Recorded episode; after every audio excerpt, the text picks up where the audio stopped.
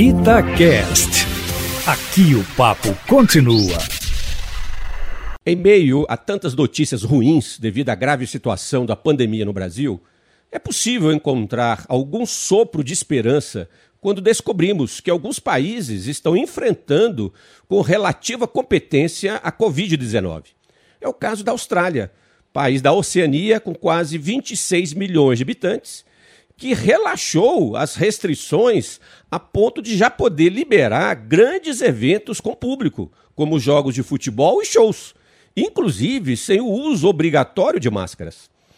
Após registrar um pico da doença em agosto do ano passado, quando havia uma média diária de pouco mais de 500 casos e 20 mortes, o país passou na última semana para uma média móvel de menos de 8 casos diários.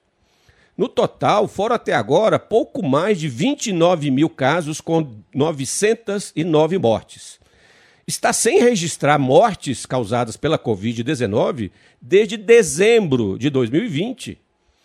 Para alcançar resultados admiráveis como esses, a Austrália apostou no isolamento social severo, em que até as fronteiras entre seus estados foram fechadas. Obviamente, a economia foi afetada, porém, o governo australiano injetou cerca de 320 bilhões de dólares australianos na economia, o que corresponde a 1,4 trilhões de reais. Esforço admirável de endividamento público, equivalente a 16% do PIB deles. O plano emergencial incluiu um esquema audacioso de subsídios às famílias que perderam emprego e renda. A eficácia das medidas de contenção foi facilitada também pela resposta positiva da população, que obedeceu às determinações dos governantes baseadas na ciência. A vacinação no país, entretanto, está atrasada. Até agora, apenas 0,6% da população australiana tomou a primeira dose.